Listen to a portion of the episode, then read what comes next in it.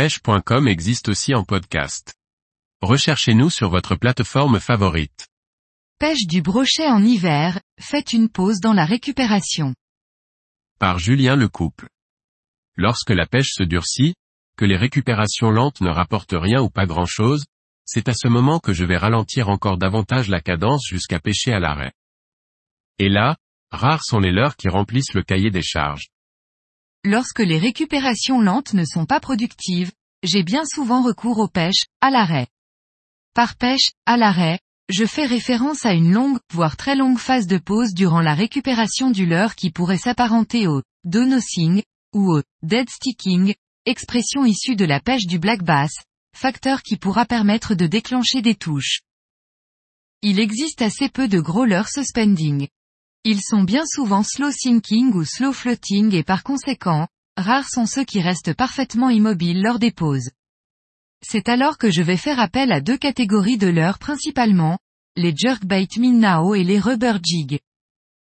Ce caractère suspending fait référence à leur propriété d'avoir une densité égale à celle de l'eau leur conférant la possibilité de rester parfaitement immobile dans la colonne d'eau pendant les phases de pause au cours de la récupération.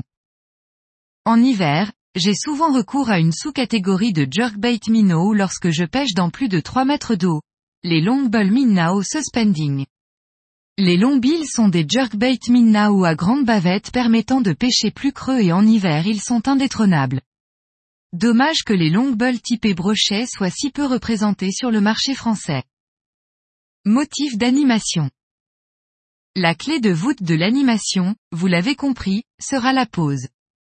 L'animation la plus productive pour le brochet en hiver correspond à une alternance de phases agressives et calmes, de la même manière que le loud kill out du grunge, et répond au motif suivant.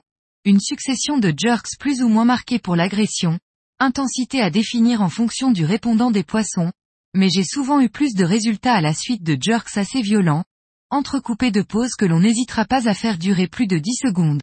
C'est long mais ça fonctionne. Et c'est bien entendu la majorité du temps sur cette phase de pause que la magie opérera. Aussi, on veillera à faire varier le nombre de jerks entre chaque pause pour éviter toute monotonie. L'autre solution que j'aime mettre en application en hiver est la pêche au rubber jig. Lorsque le biotope le permet je peux l'employer pour les pêches de réaction au cœur des obstacles, berges creuses et encombrées notamment, mais bien souvent c'est le fait de pouvoir pêcher très lentement sur le fond avec qui va m'intéresser. Une longue pause sur le fond d'un rubber jig dont la jupe se déploie progressivement m'a démontré de nombreuses fois son efficacité.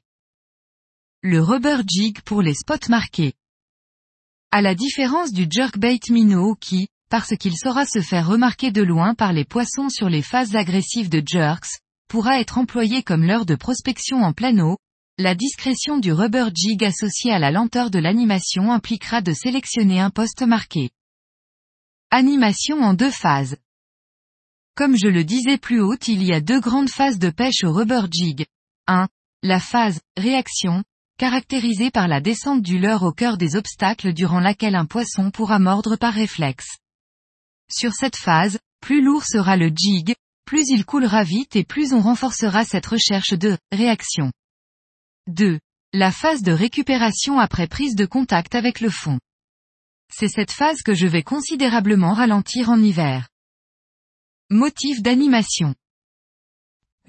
Après avoir expédié son rubber jig à l'endroit souhaité, on veillera à garder sa bannière semi-tendue lors de la descente du leurre jusqu'au fond car même en hiver, les brochets n'hésitent pas à croquer par réaction un montage passant juste devant leur nez. Les touches sont particulièrement violentes sur cette phase et le montage bien souvent coffré. Concernant l'autre phase d'animation, elle débute dès lors que le montage est entré en contact avec le fond.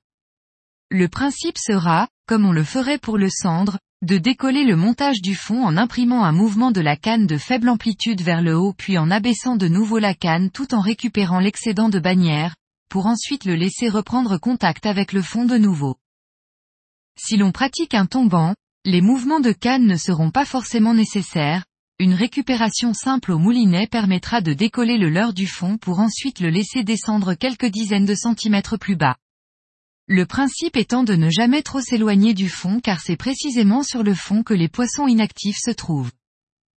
Toutes ces explications ne collent pas vraiment avec le titre de cet article mais c'est parce que je n'ai pas encore abordé le point crucial de cette deuxième phase, qui, comme pour l'animation d'un jerkbait minnow, sera la pause. Effectivement, à chaque reprise de contact avec le fond il faudra laisser le temps à la jupe du rubber jig de se déployer totalement et même de laisser le leurre inerte sur le fond pendant de longues secondes. 10 secondes n'est pas aberrant. Contrairement à la violence des touches à la descente, sur cette phase les touches sont souvent discrètes et se manifestent par un léger, POC, dans la ligne.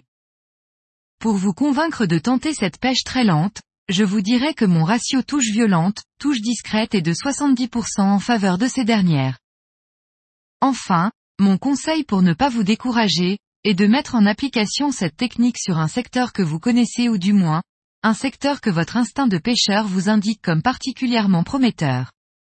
Le rubber jig est un leurre conçu pour décortiquer des spots en enchaînant les lancers courts en pitching et skipping. En hiver, plus qu'en toute autre saison, il faudra multiplier les lancers jusqu'à ce que votre montage passe réellement sous le nez d'un poisson.